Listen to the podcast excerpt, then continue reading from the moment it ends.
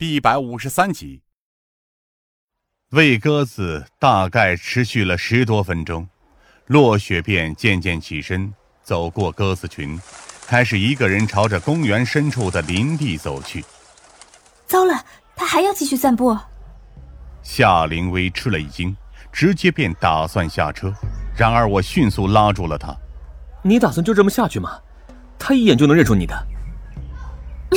那你要我眼睁睁看着他就这么消失？车子可开不进去。唉，后面有一些换装用的衣物。我叹了口气，至少变装一下再下去吧。经过了将近十多分钟手忙脚乱的换装，等我们下车时，我们彼此之间看着对方，甚至都有些陌生。因为空间原因，夏灵薇只能戴上一顶帽子和假发，并且在裤子外面套了件黑丝的长裙，加上眼镜和两侧假发的刘海。看上去和原来根本就是判若两人。我则换了一身宽大的风衣，同样用一顶鸭舌帽遮住了自己的半张脸，随后才装作是普通的情侣散步一样，迅速沿着落雪离开的方向追了过去。我开始怀疑这样做到底有什么意义了。夏灵薇走在半路上，甚至有些愤怒。我们能见到周振峰吗？耐心点儿。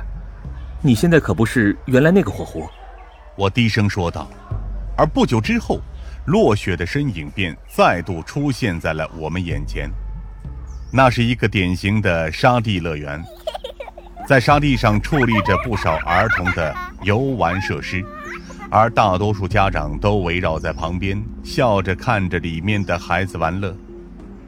落雪赫然也在旁边，甚至看得出。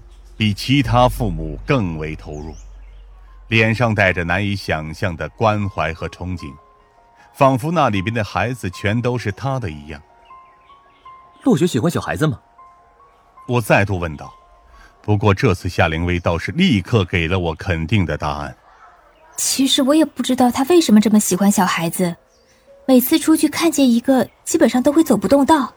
但是又没有勇气去搭话，只能在一边干看着，来回不绝。光是想到这副场面，夏灵薇都笑出了声。但是看着现在落雪的背影，这副笑容很快又带上了一丝苦涩。我们曾经还说过，如果她有了孩子的话，肯定能长得比她漂亮，而且啊，会被他一直溺爱着长大。而现在，落雪无疑没有孩子。不管是出于什么原因，我都很难理解他现在驻足在那里的心理。也许，他确实在憧憬着作为一名母亲吧。大概这样看了二十多分钟，他才继续开始散步。而接下来的时间里，他走过了喷泉，走过了古典商业街，走过了一个卖唱歌手的面前，还帮一个过路捡废品的老太太推了一把车。相当平淡，相当普通，反而让人格外在意。像他那样注定不平凡的人，究竟是为什么才会如此渴望这种普通平淡的生活？直到下午四点钟，他才再度上了出租车，开始往城市方向驶去。跟着落雪在公园逛了一下午，实际上等同于我们也是在这里玩了一个下午一样。现在的关键问题是我们本身就缺乏休息，而现在休息时间已经快用完了。看着夏灵薇虽然依旧执着，但已经疲倦不堪的表情，我也下意识的说道：“我可以现在和疯子请个假，只是几个小时的话，他不会说什么的。”不，我不想因为我的私事去影响整个专案组的办案进程。”夏灵薇坚定的说道。何况还是我主动要求加入专案组的。看着他坚决的眼神，我也只能作罢。不过好在这次落雪并没有半途停留，而是选择了直接回家。那是一座虽然有些偏远，但是装点的很是雅致的小区。比起奢华而言，更应该用风景秀丽来形容。倒是和落雪这样的性格很是相配。下车之后。他也习惯的和保安打着招呼，然后便刷卡进入了小区。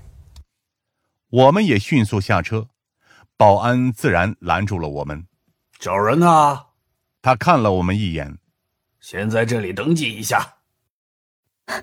我们有急事儿。夏灵薇着急的说道：“快让我们进去。”保安依旧不急不慢。嘿，如果每个人都这么说的话，我们的工作就不用做了。没办法。夏灵薇只能直接展示自己的警徽，而那些保安自然都吓了一跳。别紧张，我们只是进来看看而已。我低声说道：“不要把这件事情说出去。”哎，明白，明白。保安点头如捣蒜。二位走好。要在小区里打听落雪的行踪，简直不要太简单。显然，他和这里的不少居民都认识，而且还有着极为不错的关系。每个人对他几乎都是赞不绝口，但谈起落雪丈夫周正峰时，则是完全的话锋一转。